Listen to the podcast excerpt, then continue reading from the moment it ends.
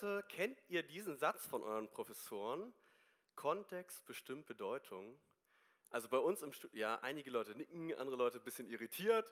Also bei uns im Studium hatten wir das richtig häufig von den Leuten, den Dozenten, dass sie gesagt haben, hey, achtet auf den Kontext, Kontext ist wichtig, aber keine Sorge, wenn ihr das nicht hattet, wir machen einfach eine Illustration. Zum Beispiel, wer findet, dass Einschlafen was Gutes ist?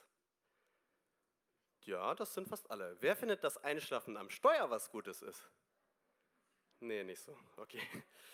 Wer meint, dass ich liebe dich sagen was Gutes ist? Ja, wenn meine Frau zu mir sagt, ich liebe dich, das ist richtig schön. Wer meint, dass wenn meine Frau zu jemand anderem was sagt, ich liebe dich, dass das gut ist? Nicht so, ja?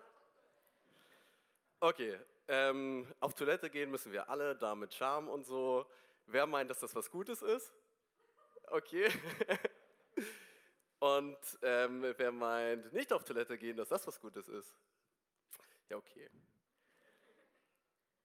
Also es gibt bestimmte Sachen, da muss man den Kontext verstehen oder so, wo, um das richtig einzuordnen, zum Beispiel mit Singen. Singen können wir ja jetzt endlich wieder, und das ist was richtig, richtig Gutes, im Gottesdienst singen, oder? aber im Gottesdienst während der Predigt singen ist dann wieder doch nicht ganz so gut. Und also Kontext ist richtig wichtig für die Bedeutung und weil Kontext so wichtig ist, sollten wir auch die, den Kontext von Jesus so ein bisschen einordnen können und im ersten Jahrhundert war der Kontext unter anderem Revolution. Also ganz kurz, nicht Evolution, sondern mit R, Revolution. Aber also was meint man damit? Was ist so eine Revolution?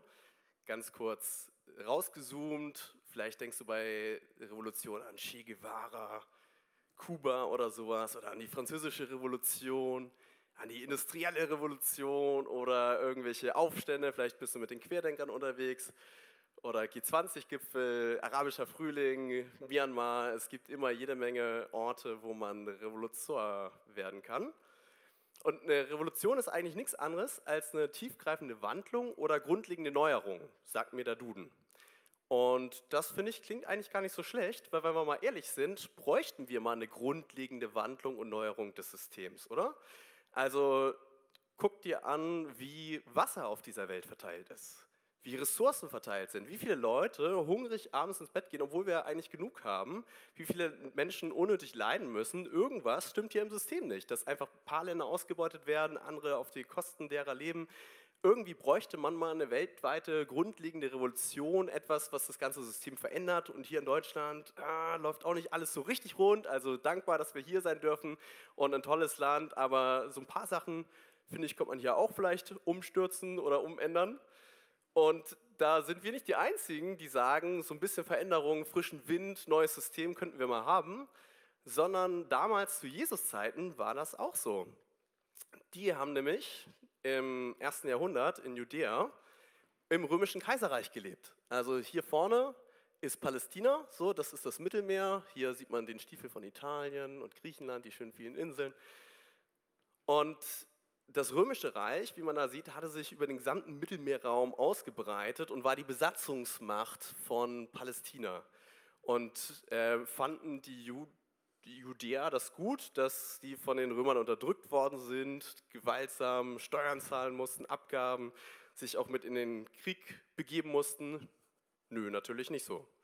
Also die haben sich einen Befreier gewünscht, eine Revoluzer, jemand, der kommt und das gesamte System ändert, die Römer rausschmeißt, und Israel wieder groß macht, zu neuer Blüte führt, Frieden schafft, Wohlstand schafft, Gleichberechtigung schafft. Und die hatten sogar einen Namen für diesen Revoluzer, und zwar Messias, also hebräisch Mashiach. Und das hat sich so über die Jahrhunderte entwickelt, dieser Begriff. Heißt nichts anderes als der Gesalbte Gottes, weil für die Hebräer war klar, dieser Revoluzer, der kommt, um das System so komplett neu zu gestalten, der muss irgendwie das mit Gott schaffen. Der kann das nicht alleine. Ein Mann ist viel zu wenig, hat viel zu wenig Power. Aber vielleicht, wenn er von Gott gesandt ist, dann könnte er es schaffen, wirklich ein Reich des Friedens und des Wohlstands zu bringen. Und äh, die griechische Übersetzung von Mashiach ist Christos. Und äh, daher haben wir dann auch den Namen Jesus Christus. Und im ersten Jahrhundert war die Stimmung so richtig am Brodeln, dass jetzt eventuell bald dieser Messias kommt. wir hatten unter anderem so ein paar Propheten, Daniel gehabt, die ähm, von 70 Jahrwochen geredet haben, 500 Jahre zuvor. Und das war jetzt so, die Zeit war so gerade am Auslaufen. Plus dann diese Besatzung, so dass sich die Leute gedacht haben, jetzt könnte doch dieser Befreier aufstehen. Und tatsächlich, Trommelwirbel, ich brauche immer, Trommelwirbel, es kommt ein Befreier und zwar Judas der Galiläer. Ah. Kennt wer Judas den Galiläer?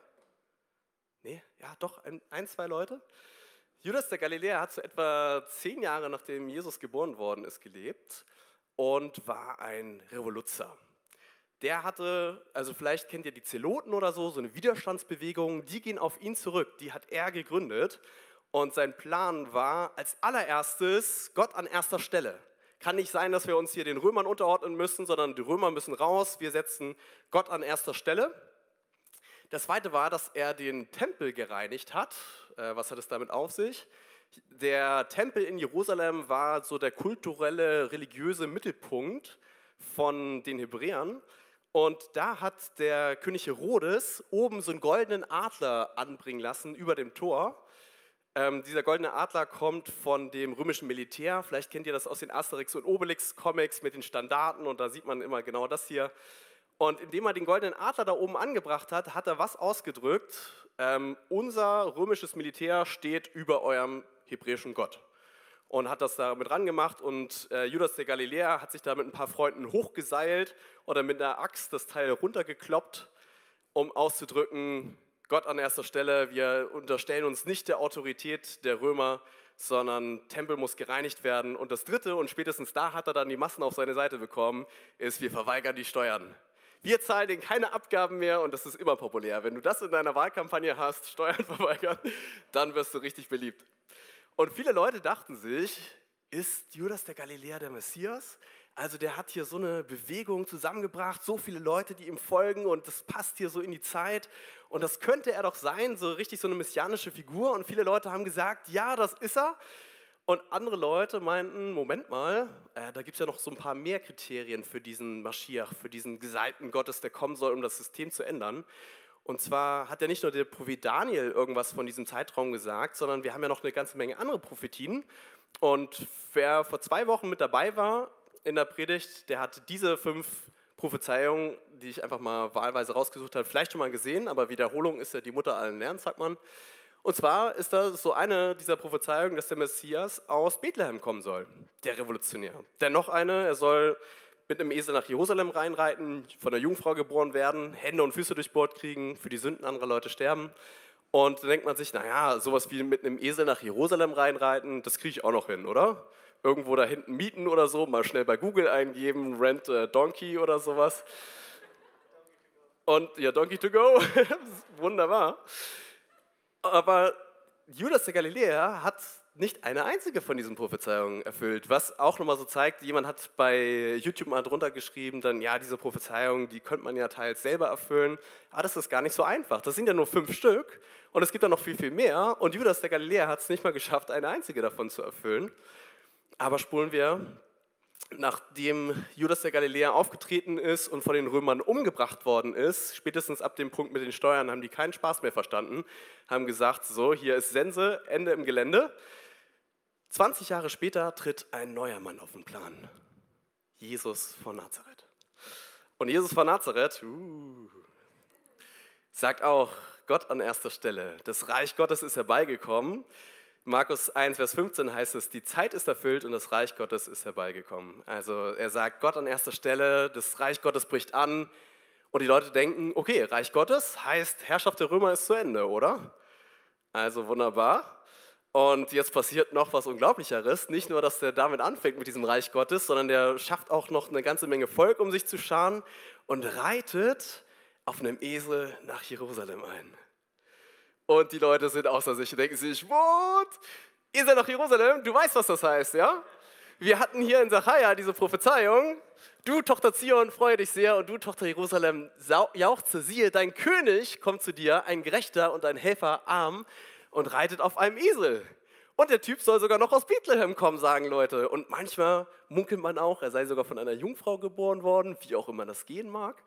Aber immerhin, irgendwie, der Typ scheint was zu haben, was Judas der Galiläer nicht hatte. Und die Hoffnung ist auf ihm. Und die Leute rennen ihm entgegen, werfen Palmwedel auf den Weg und rufen Hosanna, Hosianna. Das heißt übersetzt, rette doch. Also das ist nicht einfach nur so ein Jubelruf wie du bist der Beste, spiel denselben Song nochmal oder so, sondern es heißt, rette, befreie uns, werf die Römer raus. Und das ganze Volk ist da und die sind sowas von ready. Jesus, wenn du jetzt zum Kaiserpalast gehst, wir kommen mit und wir schmeißen die raus. Herrschaft Gottes, komm auf diese Erde. Aber Jesus biegt in die andere Richtung ab zum Tempel und reinigt den Tempel, wirft die Geldwechsler und die Händler, die dort sind, raus. Und jetzt könnte man sagen, okay, ja gut, äh, vielleicht macht das ja morgen. Man stelle sich jetzt so die, die Nacht vor in Jerusalem, auf den Gassen, ist schön warm, weißt du, die Pflastersteine nachts, die strahlen auf diese Hitze ab und zwei Leute unterhalten sich da so bei Fackelschein. Und hast du gehört, was heute passiert ist? Ja, da ist dieser Jesus, dieser Typ aus Nazareth hier reingeritten auf einem Esel. Ja, das habe ich auch mitbekommen. Und was meinst du, wird der jetzt hier die Römer rauswerfen? Ist das jetzt das Ende? Und dann, ja, ich weiß nicht, der könnte es sein, oder? So Prophezeiung und irgendwie sein Programm. Aber mal abwarten. Also irgendwie, wahrscheinlich, die Leute haben richtig viel getratscht und geredet in der Nacht, haben gemunkelt. Aber das, was jetzt noch nicht so ganz klar war, ist, ähm, und das interessiert dich als guter Bürger natürlich auch, wie steht er eigentlich zu den Steuern? Also ähm, macht er da jetzt weiter, macht er das zu Ende, was Judas der Galiläer angefangen hat vor 20 Jahren? Ist er jetzt diese Person? Und das mit dieser Steuerfrage interessiert vielleicht nicht nur die Leute dort im Volk, sondern auch die Leute des damaligen Systems. Weil immer, wenn es eine Systemänderung gibt, haben einige Leute was total dagegen, nämlich die Leute, die vom System profitieren. Und das war damals die religiöse Oberschicht, überwiegend Pharisäer. Und die beraten sich jetzt nun, was können wir machen, um diesen Typen, der unser System wegnimmt, und dann leiden wir, weil wir dann Macht und Einfluss verlieren, was können wir machen, um den zu stoppen? Und die haben ja schon eine gute Vorlage, weil vor 20 Jahren, Geschichte hat es bewiesen, sobald Jesus sagt, Steuern verweigern, ähm, dann können sie genau den gleichen Prozess machen wie mit Judas dem Galiläer. Dann gehen sie zu den Römern und sagen, hey Römer, ich weiß, das mit dem Reich Gottes und dem Tempel, das interessiert euch nicht ganz so, aber mit den Steuern hinrichten oder so, Vorschlag. Und nach diesem ganzen Kontext, den wir jetzt haben, dieser Einordnung, können wir in unsere Bibelstelle einsteigen. Und ich weiß, das war jetzt eine lange Einleitung, aber es ist richtig schön, wenn man diesen Kontext hat und das dann ein bisschen besser verstehen kann. Und das heißt es in Lukas 20, Vers 20 bis 26. Und sie belauerten ihn und sandten Leute aus, die sich stellen sollten, als wären sie fromm. Die sollten ihn fangen in seinen Worten, damit man ihn überantworten könnte der Obrigkeit und Gewalt des Statthalters. Und sie fragten ihn und sprachen, Meister, wir wissen, dass du aufrichtig redest und lehrst und achtest nicht das Ansehen der Menschen, sondern du lehrst den Weg Gottes recht. Ist es recht, dass wir dem Kaiser Steuern zahlen oder nicht? Er aber merkte ihre List und sprach zu ihnen, zeig mir einen Silbergroschen. Wessen Bild und Aufschrift hat er? Sie sprachen, des Kaisers. Er aber sprach zu ihnen, so gebt dem Kaiser, was des Kaisers ist, und Gott, was Gottes ist. Und sie konnten ihn in seinen Worten nicht fangen vor dem Volk und wunderten sich über seine Antwort und schwiegen still. Also vielleicht habt ihr es jetzt schon ein bisschen verstanden oder ihr ahnt es schon so ein bisschen, aber da ist noch sehr viel mehr drin. Also Kontext bestimmt Bedeutung. Wir haben jetzt ein bisschen was von dem Kontext gelernt und lasst uns den einfach mal anwenden und dann werden wir feststellen, da ist so eine revolutionäre Frage, eine revolutionäre Antwort und eine revolutionäre Revolution. Uh, ja. Die revolutionäre Frage. Das ist doch das, das Einfache. Sie fragen nämlich, ist es recht, dass man den Kaisern Steuern zahlen soll, so wie Judas der Galiläer? Und dabei geht es ganz explizit auch im Griechischen nicht um irgendeine Steuer, sondern um den Tiberius-Denar. Das war eine Kopfsteuer ungefähr im Wert von einem Tagesgehalt, also je nachdem, was du so verdienst, vielleicht 150 Euro oder sowas, so ein, so ein Tagelöhnergehalt, das ist eigentlich noch machbar. Tut zwar weh, aber ist zu verkraften. Aber diese Kopfsteuer wurde erhoben, um seine Autorität an den Kaiser Tiberius abzugeben und zu sagen, Kaiser Tiberius, meine Loyalität gehört dir. Du bist hier der, der das Sagen hat. Und das war die Symbolkraft von genau diesem Tiberius da, dieser Steuer. Und indem sie fragen, ist es recht, diese Kopfsteuer zu zahlen, fragen sie eigentlich, Jesus, sollen wir dem Kaiser die Autorität als allererstes geben oder Gott die Autorität als erstes? Und das ist eine Frage mit ziemlich viel Feuer, weil wenn Jesus sagt, äh, ja, gib dem Kaiser die Autorität, gib dem die Steuer, dann wird das Volk sagen, okay, also heiße Luft hat er gespuckt und sagt äh, Gott an erster Stelle, aber dann, wenn es hart auf hart kommt, knickt er ein und kann definitiv nicht der Messias sein. Also der Messias würde niemals sich unter die Fittiche des Kaisers stellen. Also unser Messias nicht. Kein Revolutionär würde das machen. Sagt Jesus aber nein, gibt dem Kaiser nicht die Steuer, dann können sie ja zu den Römern hin und sagen, hey, erinnert euch an Judas den Galiläer, wie das geendet ist und hier sind immer noch einige von diesen Zeloten, von diesen Revoluzern, also schnell kurzen Prozess machen. Wie kommt man da wieder raus? Das ist eine Zickmühle, oder? So, wüsstest, hättest du die Stelle nicht gelesen, wüsstest du, was du machen solltest? Sagst du ja, sagst du nein, sagst du jein? Ich weiß. Aber Jesus wäre nicht Jesus, wenn er nicht eine revolutionäre Antwort hat. Und so, wer Gott um Weisheit bietet, bittet, der empfängt sie auch meistens. Und ich finde das auch sehr cool, dass Politiker sehr häufig auf einen heißen Stuhl gesetzt werden und dann schwierige Fragen gestellt bekommen. Und die Politiker haben so ein Standardschema, dass sie der Frage einfach ausweichen. Also die kriegen eine Frage gestellt, aber die reden dann über irgendwas anderes. So, okay, wie willst du diese sozialen Probleme hier lösen? Ja, wir waren damals irgendwo da und da und da habe ich den und den getroffen und der hat zu mir gesagt, ihr macht das richtig toll. Und am Ende denkst du dir, okay. das, ja. Aber Jesus Antwort ist nicht wischiwaschi, sondern sehr direkt, wie wir gleich sehen werden. Er lässt sich erstmal einen Silbergroschen geben. Zeig mir einen Silbergroschen, so einen Tiberius-Denar.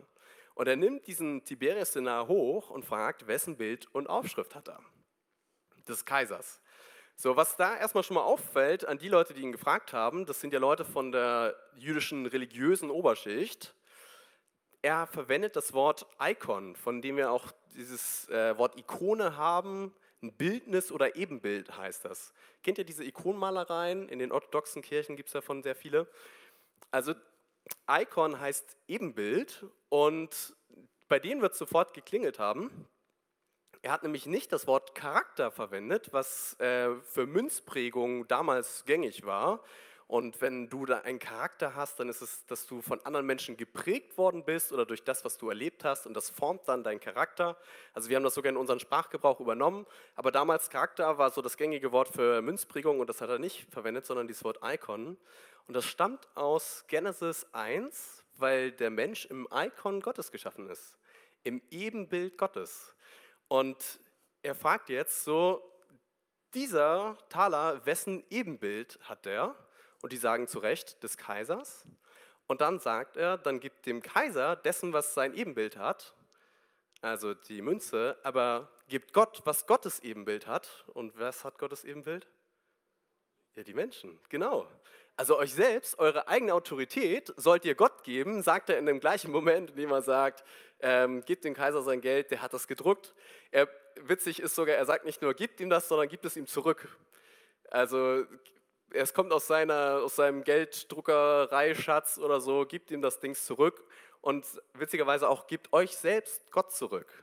Ihr, die ihr von Gott kommt, gibt euch ihn zurück. Und er sagt somit ganz klar, diese scharfe Linie ganz klar, nee, dafür verurteilt ihr mich nicht. Es werden andere Sachen kommen, dafür werdet ihr mich dann verurteilen. Aber für, den, für das Geld, das ist nicht mein Belang, gebt das ruhig dem Kaiser, aber euch selbst gebt ganz Gott hin, eure Autorität.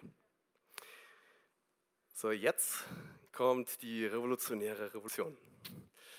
Und zwar finde ich das so begeisternswert, dass Jesus auch diese revolutionäre Figur ist und diese messianische Figur, die da kommt und die Leute hinter sich bringt, aber das nicht mit Gewalt und mit Waffen machen will. Er sagt nicht, Leute, greift zu den Waffen, kommt her und strengt euch ordentlich an und schmeißt die Römer raus, sondern sein Weg ist ein ganz anderer, den er geht.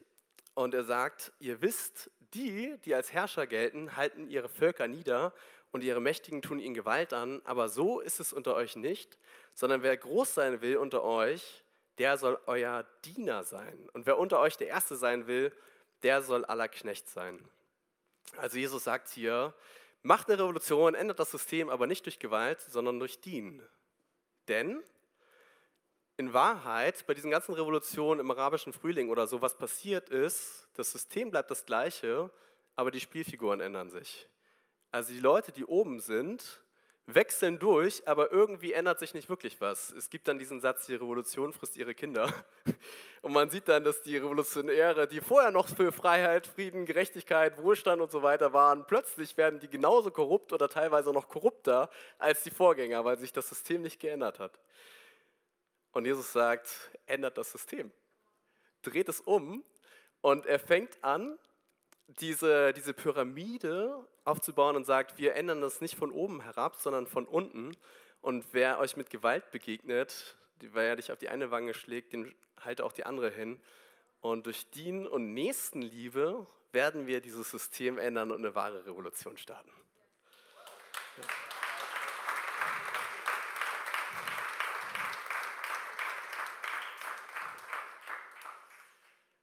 Okay, und wie können wir Teil dieser Revolution werden? Dieser Revolution von unten, die wirklich durch Nächstenliebe die Herzen der Menschen verändert.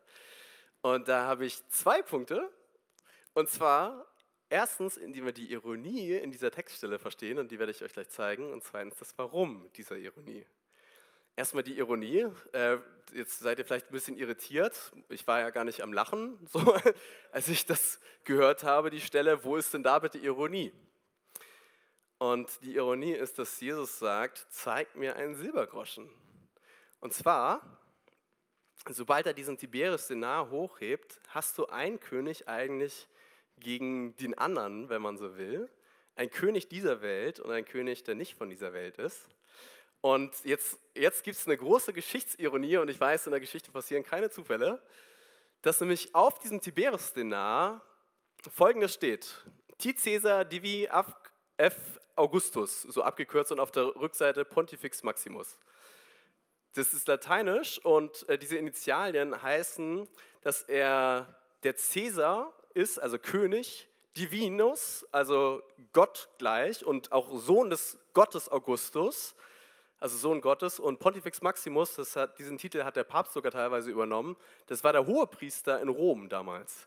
Also Tiberius sagt von sich selbst, hat er auf die Münze prägen lassen, dass er Gott ist, also ein Gottkönig, dass er Sohn eines Gottes ist, von dem Gott Augustus und ein Hohepriester. Und das war damals gar nicht ungewöhnlich. Man hatte Kaiserkulte, also überall im Land haben Leute sogar dem Kaiser geopfert. Die hatten kleine Altäre, da haben sie dann Sachen angezündet oder so für den Kaiser und sie sind vor dem niedergefallen und haben ihn gehuldigt wie ein Gott.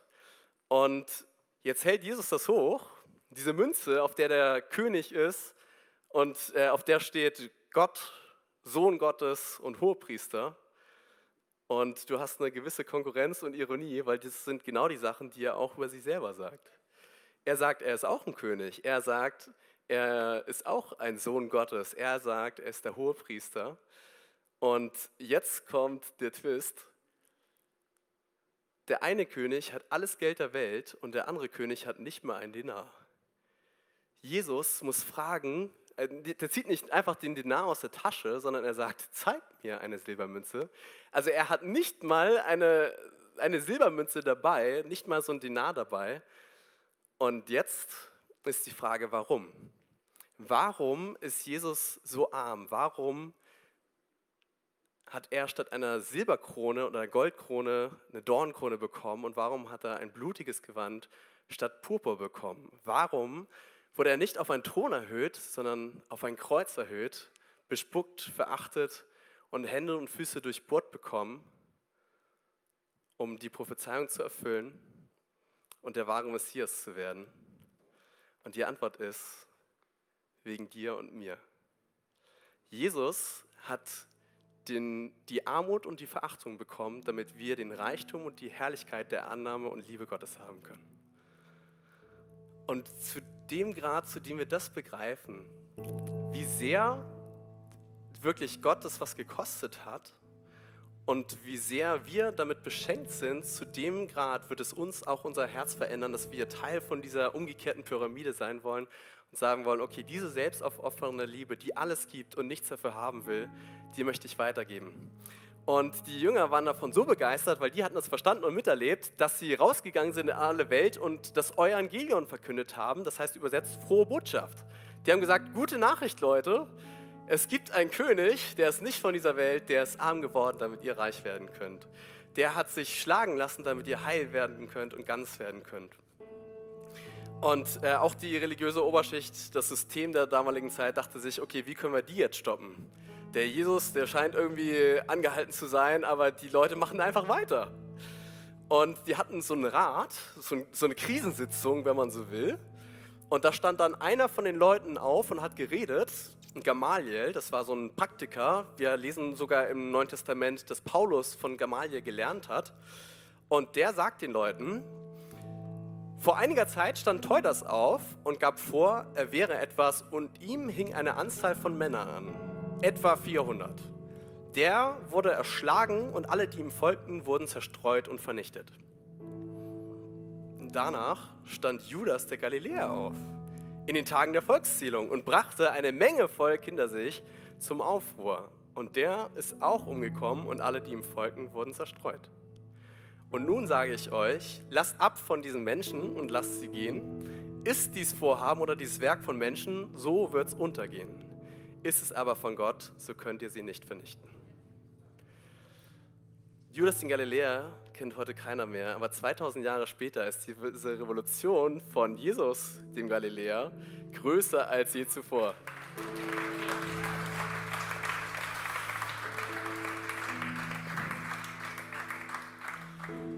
Und Kontext bestimmt Bedeutung. Kennen wir diesen Kontext? Habe ich verinnerlicht, dass mein Leben nicht nur einfach ein Blitzschlag im Universum ist, der einfach mal kurz aufploppt und quasi bedeutungslos ist angesichts dieses ganzen Großen, habe ich verinnerlicht, dass ich so bedeutungsvoll bin, dass Gott selbst Mensch geworden ist, diese Armut bekommen hat, dieses Leiden bekommen hat und meinen Wert mit sich selbst aufgewogen hat. Für dich und für mich alleine wäre Gott am Kreuz gestorben und hat damit ausgedrückt, du bist mir mehr wert als ich selbst. Du bist mir mehr wert als mein eigenes Leben. Kennen wir diesen Kontext? Kennen wir diesen Kontext, der sagt, dass Philipp Mickenbecker, der vor zwei Wochen jetzt fast verstorben ist, nicht verloren hat, sondern gewonnen hat? Kennen wir diesen Kontext, der sagt, wenn ich diene, dann falle ich nicht zurück. Wenn ich bei Surf the City mitmache oder mich demütige, auch um meinem Arbeitsplatz oder mein Studium mich zurücknehme, dann verliere ich nicht. Wenn ich den Ellenbogen einsetze, um nach oben zu streben und auf diese ganzen Sachen aber verzichte und vielleicht ein Schlusslicht in dieser Welt bin, kennen wir diesen Kontext, der sagt, dass die Letzten die Ersten sein werden?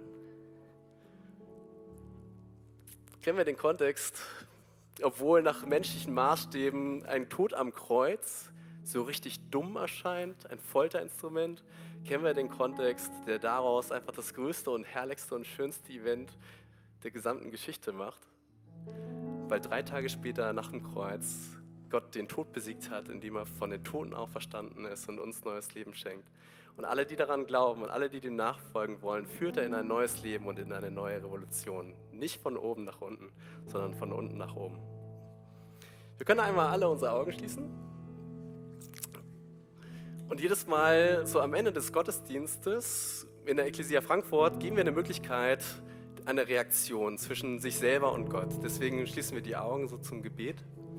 Und ich werde gleich eine Frage stellen und wenn du damit übereinstimmst oder das möchtest, dann kannst du als Reaktion darauf deine Hand Gott entgegenstrecken, so als Symbol. Gott, hier bin ich, ergreife meine Hand und geh mit mir diesen Weg. Und diese Frage ist, ob du Teil dieser Revolution werden möchtest, ob du das besser kennenlernen möchtest, dass Gott sich für dich gegeben hat, ob du sagst, okay, das Herr, Wirklich, das ist so großartig, diesen Kontext zu sehen, mein Leben in dieser Bedeutung dieses gesamten Universums zu sehen. Ich möchte auch Teil davon werden. Ich weiß vielleicht auch noch gar nicht, was es ist, aber ich möchte Teil davon werden. Und wenn du das möchtest, dann zähle ich von drei runter und du darfst bei null einfach mal deine Hand heben. Drei, zwei, 1, 0. Wenn du Teil dieser Revolution sein möchtest, wenn du Gott begegnen möchtest, wenn du den Reichtum seiner Annahme möchtest, genau das jetzt in der Hand heben. Danke, das reicht schon. Und wir halten die Augen geschlossen und wir beten alle gemeinsam jetzt dieses Gebet und ihr dürft gerne mitsprechen, wenn ihr euch darin wiederfindet. Jesus Christus, danke, dass du nicht mit Gewalt und Waffen gekommen bist, sondern mit Nächstenliebe. Dass du mich nicht zwingst, zu dir zu kommen, sondern dass du mit, die, mit durch Dienen und Liebe mein Herz verändern möchtest. Ich möchte auch diesen Weg mit dir gehen. Bitte hilf mir dabei. Amen.